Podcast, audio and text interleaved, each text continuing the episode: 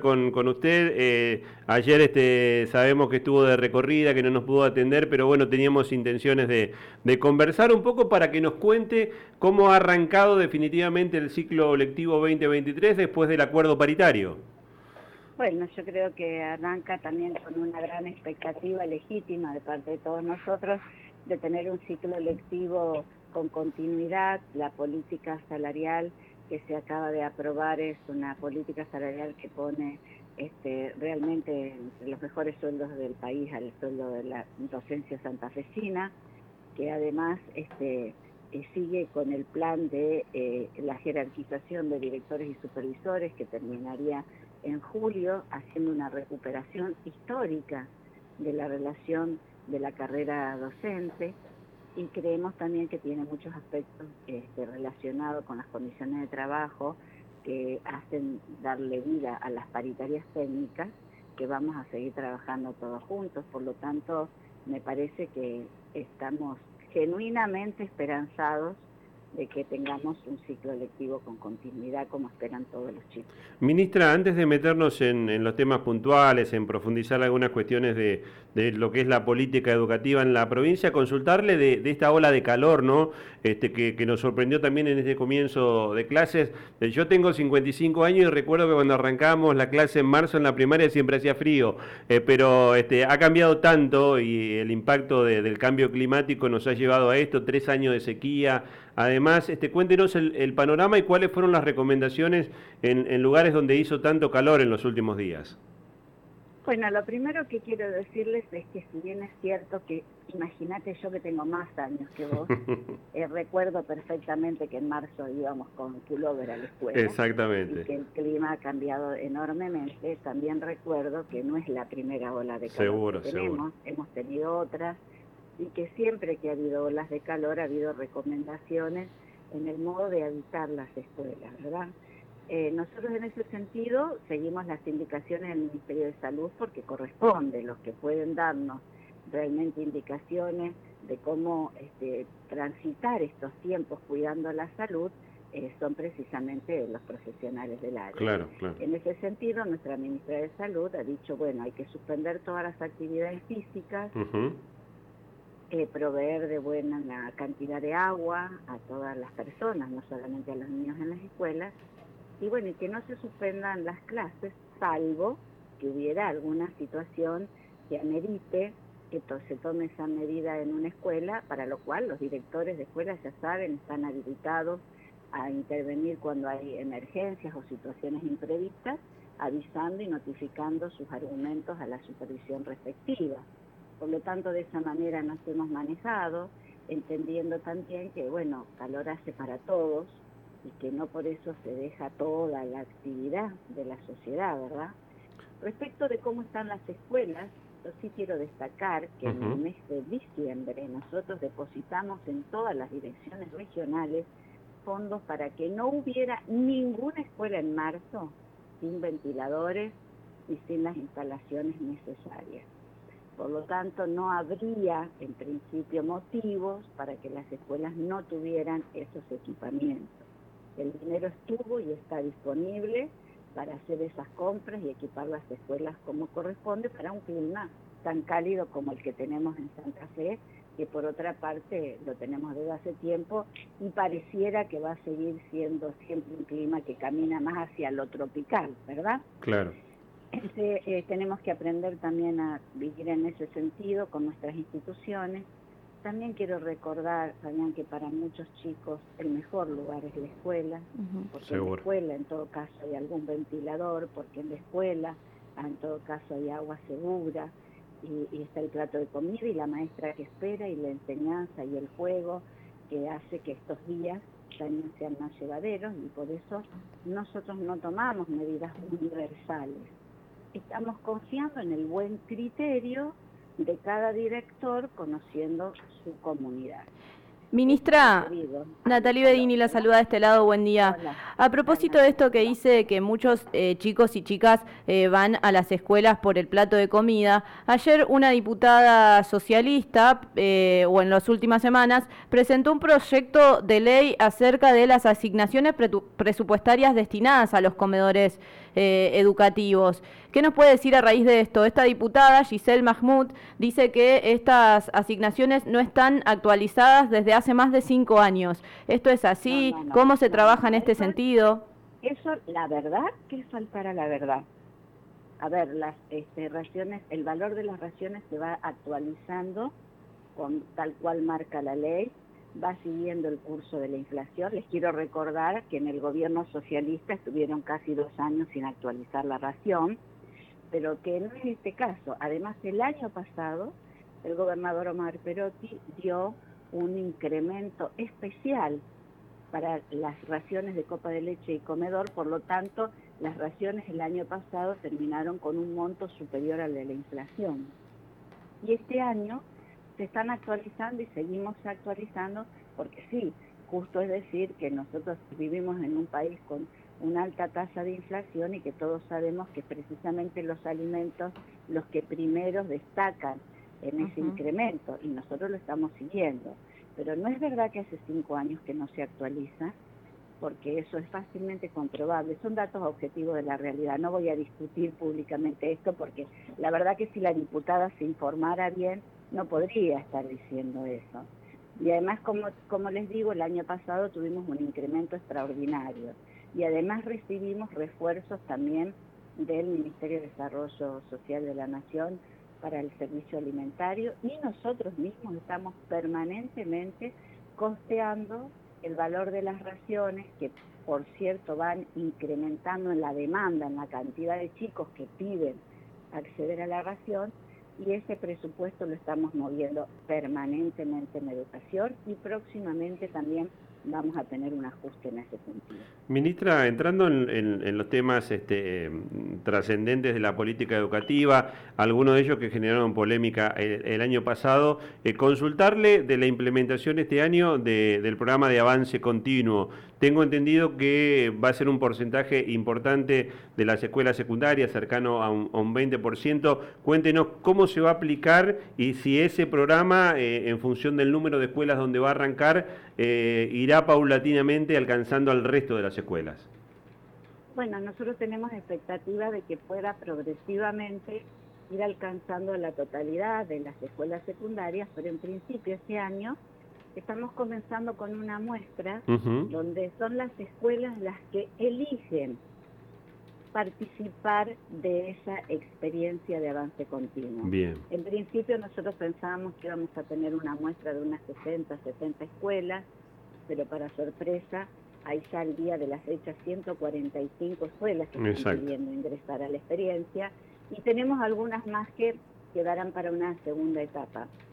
Por lo tanto, Santa Fe se lanza con un nuevo modelo de educación secundaria que abarca el 20% de sus escuelas secundarias, que realmente es una cifra muy importante para todas las experiencias que en todo el territorio nacional se están intentando a la hora de eh, volver a visitar la escuela secundaria y pensarla de otra manera. Eh, cuéntenos este, cómo, cómo es el sistema, digamos, eh, porque se habla de no repitencia, de asegurar que, el chico que por allí no alcanzó los objetivos en alguna materia eh, pueda seguir cursando con el resto de, sus compañeros. Claro, la propuesta es como su denominación lo dice, una escuela de avance continuo. No vamos nunca hacia atrás, como en la vida, siempre hacia adelante. Básicamente esto implica reconocer que lo que está aprobado está aprobado y no se desaprueba. Pero lo que no está aprobado hay que volverlo a mirar, trabajar, estudiar para ir acreditando los saberes que han quedado pendientes. Por eso las escuelas de avance continuo incorporan un nuevo rol en sus plantas escolares, que es el rol del acompañante de trayectoria, que son este, tutores académicos que van a estar acompañando a estos chicos precisamente en contraturno o en prolongación de jornada para que puedan ir eh, acreditando, estudiando, aprobando las cosas que les van quedando pendientes, mientras los chicos avanzan con sus grupos de compañeros, con sus grupos de pares, con todas las materias que sí tienen acreditadas. Entonces es un sistema parecido al de la universidad, claro. donde uno sigue avanzando y sigue aprobando lo que queda pendiente. Al final del recorrido, para tener el certificado de escuela secundaria tienen que tener aprobados todos los espacios curriculares. Por eso esto, como es avance continuo, también piensa que aquellos chicos que llegan a quinto año y tienen materias adeudadas, tienen que seguir asistiendo a los espacios de acompañamiento de trayectoria hasta que aprueben la última materia y puedan irse de la escuela con ese certificado que por otra parte es tan importante porque habilita a la vida adulta a poder ingresar al mundo del trabajo. Hoy nadie ingresa a un trabajo registrado sin la escuela secundaria, de manera que vamos a ir acompañándolos. Y otra cosa que prevé justamente esa preparación para seguir avanzando en la vida es que a final del recorrido de la secundaria los chicos van a hacer un seminario de preparación para los estudios superiores, que estamos trabajando con las universidades que tienen este, su desarrollo en territorio santafesino. Parece hemos tenido ya dos reuniones con los rectores de las universidades tratando de acordar ese seminario, y otro itinerario que es un itinerario de formación profesional, es decir, un itinerario que les permite a los chicos comprender a partir de una experiencia concreta y certificada cómo es ingresar al mundo del trabajo.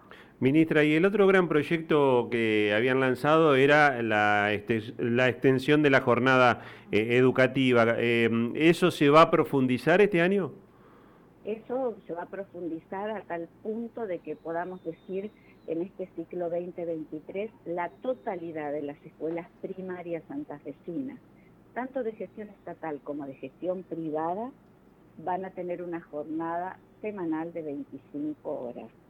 Y esas 25 horas que importan la creación presupuestaria de más de 50.000 horas cátedras, con lo cual es una inversión enorme, que compartimos con parte de financiamiento nacional y mucho financiamiento provincial, va además acompañada de una manera de pensar nuevamente lo que sucede en la jornada escolar de primaria, fortaleciendo espacios fundamentales y para decirle fácil a la gente, vamos a tener una hora de lectura obligatoria en todas las escuelas primarias semanal. Todas las semanas hay que leer en la escuela por lo menos una hora. Todas las semanas hay que participar de un taller de escritura por lo menos una hora en todas las escuelas primarias y todas las semanas vamos a participar de un taller de resolución de problemas matemáticos, porque más tiempo en la escuela también es para aprender de otra manera, pero garantizar los aprendizajes fundamentales que la escuela primaria tiene que garantizar para que después la escuela secundaria de avance continuo nos permita llegar a esa vida adulta que cada uno proyecta con el trabajo o con los estudios superiores. Ministra, en este sentido, eh, también el gobernador Omar Perotti lo ha repetido muchas veces durante su campaña y también durante su gestión, los chicos en la escuela y no en la calle. Y eh, con esta misma impronta eh, han salido a buscar a los chicos que no se han anotado a las escuelas. ¿Este programa está vigente? ¿Qué números tienen acerca de este programa? Bueno, la verdad que esta acción sigue vigente, sigue vigente incluso con trabajo con los gobiernos locales Hoy podemos decir que la inmensa mayoría de nuestras comunas e intendencias están mostrando que los chicos están en la escuela, que los sectores más duros han estado en las grandes ciudades, pero que al día de hoy, comenzando las clases, tenemos más del 75% de los chicos que fuimos a buscar casa por casa en las escuelas cursando y que no abandonamos la búsqueda de ese otro 25% que todavía requiere de más visitas, más encuentros, más convocatoria para que los chicos vuelvan a la escuela. Y nosotros también trabajando mucho, haciendo de la escuela un lugar donde todos y todas puedan estar, y no solo estar, sino estar aprendiendo, que es lo que hay que garantizar para tener una sociedad con mejores perspectivas de igualdad, de bienestar, y de posibilidad de crecimiento. Entonces, para nosotros la excelencia y la calidad se mide primero con todos los chicos en la escuela y a partir de allí mejorando las propuestas de enseñanza. Por eso también la escuela primaria y el nivel inicial van a tener a partir de nuestra gestión el diseño curricular que esperan desde la sanción de la ley nacional, que les recuerdo está vigente desde el año 2007 y Santa Fe no había hecho todavía los diseños curriculares. Hay políticas complementarias como el boleto educativo gratuito. ¿Esto tiene alguna influencia? ¿Han cambiado los números de los chicos que no empezaban la escuela? Absolutamente. Nosotros tenemos a pesar de haber transitado una pandemia tan dura, más de 16.000 adolescentes más en la escuela. Y seguramente, además de los operativos de búsqueda, además de las mesas territoriales, además de las convocatorias, de las becas, de las distribuciones de materiales, el boleto gratuito ha sido fundamental para garantizar esto. Yo les quiero recordar que en las primeras mesas territoriales que nosotros hicimos en el mes de febrero 2020, cuando teníamos las mesas con adolescentes, la causa que más recurrentemente los chicos ponían en la mesa como razón por la cual muchos compañeros abandonaban la escuela era la imposibilidad de hacer frente a los traslados. Por lo tanto, el boleto educativo gratuito urbano, interurbano y rural ha posibilitado también que Santa Fe tenga una escuela en expansión con más de 16.000 chicos en la escuela que no estaban en el año 2019. Ministra, agradecerle enormemente la gentileza de habernos atendido, le deseamos que tenga un lindo día y estamos en contacto. Muchísimas gracias a ustedes por este espacio, que sea un buen día. Eh, igualmente, la ministra de Educación, Adriana Cantero, bueno, hablando de, algunos de los temas, ¿eh? porque arrancó el ciclo lectivo después del acuerdo paritario, este, con, programas importantes como el de avance continuo en la secundaria, la extensión de la jornada educativa para la escuela primaria y bueno, lo que está pasando, porque este, el impacto de la ola de calor también ha, ha eh, mermado, si se quiere, el, el, pleno funcionamiento de las, de las escuelas. Así es, y certera tu pregunta porque mucho de esto se habla en las casas de nuestras familias, ¿no? Los chicos ahora no pueden repetir, el otro día hablábamos con una docente que nos decía que todavía no estaban muy eh, prácticos acerca de cómo llevar adelante este nuevo sistema y algunas preguntas que seguramente podremos hacerle a lo largo del año a la ministra, eh, porque también se han sumado cuestiones estructurales en torno a la educación, por ejemplo, obras de gas, de agua y nuevas escuelas eh, que también se suman a estos programas que describía la ministra. Laura, tenemos eh, trabajos de la EPE en la mañana de hoy, tanto en Santa Fe como en la región. Sí, y cortes que están programados para hoy, 15 de marzo. De 7 a 11 en la zona de La Baice, Avenida Galicia, Mitre y Vélez hasta las 11 comenzó a las 7 de la mañana. De 8 a 10 estaba programado en la zona de Crespo, Junín, San Luis y Alvear, ya se ha reestablecido el servicio. Pasaje Donet, Primera Junta, Sopardo y Estrada. De 10 eh, a 11 de la mañana en la zona de Mendoza, Primera Junta, Arenales y Padre Quiroga. Y esos son los trabajos que hoy tienen eh, desde la empresa provincial de la energía. Vamos a establecer la pausa comercial 10 y 25 y ya venimos con más.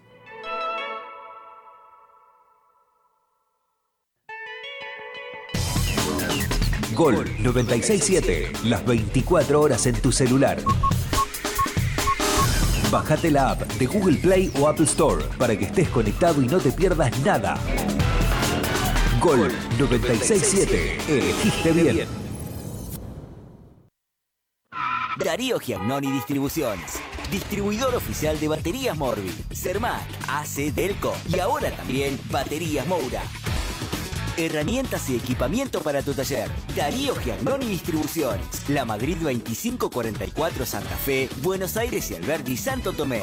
Teléfono 454 1613. Estudio Jurídico Díaz Duarte y Asociados. Especialidad en accidentes de tránsito y laborales. Doctor Luciano Díaz Duarte y Asociados. San Lorenzo, 1125 Santa Fe. Urgencias las 24 horas al 342 5 11 91 54.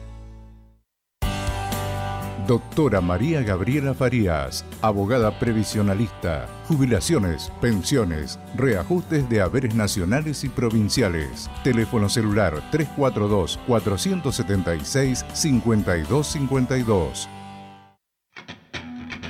Farmacia Sindical Asteón Atención a Obras Sociales, IAPOS, IOSE, PAMI, 7 de marzo 2225, teléfono 483-0142, Santo Tomé. GEA. Impresiones en offset y láser color. Gigantografías, impresión de libros y revistas. Y tu raspe 3481, teléfono 455-0232. GEAimpresiones arroba gmail.com. GEA. GEA. Alta calidad de impresión para tu producto. ¿Querés ver una buena peli sin buscar mucho? Tranqui, llegaste al lugar correcto. Sony Movies, el nuevo canal de películas, ahora está disponible en Gigared. Sony Movies, tranqui, lo tenemos.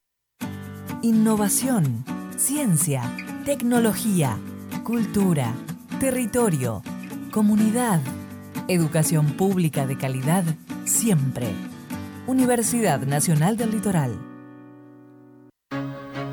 El Sindicato Luz y Fuerza de Santa Fe invita a la convocatoria de propuestas para talleres artísticos y culturales. Si querés ofrecer a la comunidad santafesina algún taller, manda tu propuesta a prensalucyfuerza.com. Luz y Fuerza, siempre acompañando la cultura y la educación de la sociedad santafesina. Pedro Fernández, secretario general. Creo que tiene fiebre. Mm, sí, puede ser. Mándale un WhatsApp al médico. Pero Ana, son las 3 de la mañana. Con Hola Doctor, tenés un médico en tu celular las 24 horas. Descarga la app Hola Doctor, exclusiva para afiliados de Obra Social OSPAT. Mutual Personal de Farmacia, MUPERFA, Oscar Costa Presidente, apoyando al deporte santafesino. Chacabuco 1818, teléfono 452-7803, Santa Fe. Policarbonatos Santa Fe. Somos una empresa familiar con una trayectoria de más de 25 años en el mercado de plásticos para la construcción. Stock permanente, asesoramiento profesional, trabajos a medida, presupuestos sin cargo. Avenida Facundo Subiría 5657. Teléfono 489-3659. En todo el país, Unión Docentes Argentinos un sindicato al servicio del trabajador docente y la educación pública.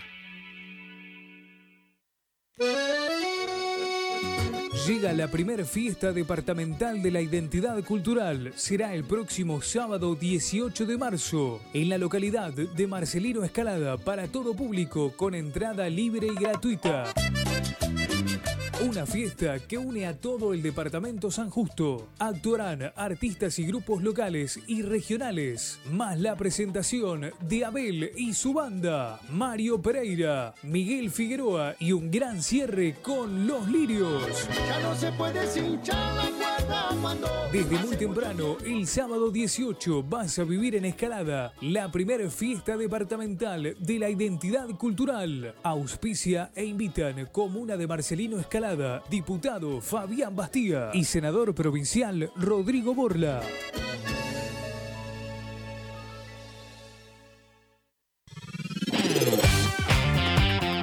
Estás escuchando Gol 967. Elegiste bien.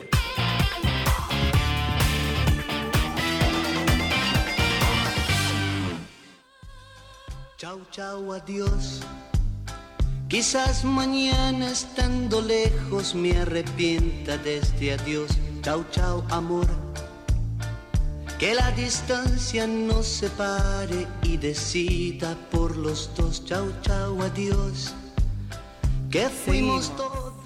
Seguimos, seguimos con el apocalipsis. Anticipado. Yo lo dije. ¿A, quién, ¿A, quién, le sacamos la roja ahora? ¿Por qué el chau chau adiós? chau chau adiós porque nos estamos yendo en ah, cualquier nos momento. Estamos, nos estamos despidiendo. Nos estamos despidiendo del planeta. De a poquito. ¿Se acuerdan que hace unas semanas habíamos hablado de este TikToker que había anunciado que era el 23 de claro. marzo? O sea, se terminaba todo. Venían los, no sé, unos extraterrestres, se terminaba el mundo y demás. Se finí. Se finí. Eso bueno, era una cuestión que no estaba muy. No es una bueno, cosa ¿te acordás que también de... decían de los mayas? También, hubo en, varias. En el 2012. En el 2012, 2012, sí. Pero esto es más preocupante porque ya algo que descubrió la NASA. Esto me preocupa, ¿entendés? Uf, porque si lo descubre la NASA, estamos. La NASA advirtió que un meteorito podría impactar contra la Tierra en el 2046. Ah, o sea ah, que tenemos 23 ah. años todavía de. Tenemos tiempo. El 14 de febrero parece que va a pasar, 14 de febrero del 2046, el meteorito nos manda a otro, no sé, a otra, otro, otro momento. ¿Cuándo, cuándo, cuándo? 14 de febrero del 2046. Así que tenés 23 años para disfrutar. Si no es ahora, mira, fíjate, yo me mira, estudiaba esto, ¿no? El tema Sí. de la fecha, los números. Ya casi soy numerólogo. Exactamente. o el 23 de marzo o dentro de 23 años. Algo pasa con el 23. Habría que consultar Y hay que con una jugarlo a la quiniela. O lo jugamos a la quiniela y bueno, la vivimos hasta que el mundo se termine. Pero bueno, No aparentemente. sé cuánto te va a durar la plata de la quiniela con la inflación actual. Bueno, la patinás en un día, última, ya fue. Compramos dólares, todo- compramos dólares. ¿Y para qué? Si después se termina el mundo, ¿qué haces con Bueno, los sí, dólares? ¿Qué harían, qué harían Para mí hay si- que vivir. Hay que gastarlo. Ahora Hay que yo le hago gastarlo. una pregunta, te, te- te pregunto a vos, Lu. ¿Qué Sí. harías si el 23 de marzo Ajá. se termina el mundo? ¿Qué es, la, qué es lo que harías si, si- si se termina? No importa. A los tres le pregunto. Sí, Quiero que me dejen esta, co- esta consigna. Por favor. A ver. hagamos la consigna. ¿Yo qué hago? Me gasto toda la plata que tengo, en, no sé, en viajar, en ir a ver a mi familia, en estar con amigas, amigos, comer, tomar Yo cosas voy a, a todos los bares, eh, A a, todos. todos. los bares y restó en donde me gusta la comida, eh, porque es lo que más disfruto. Eh, comer rico y tomar algo rico eh, lo, lo haría todo el tiempo hasta, hasta el 23. Exactamente, ¿Y me usted, gusta. Fabián? Yo me iría de viaje. Yo me gasto todo en, en viajes.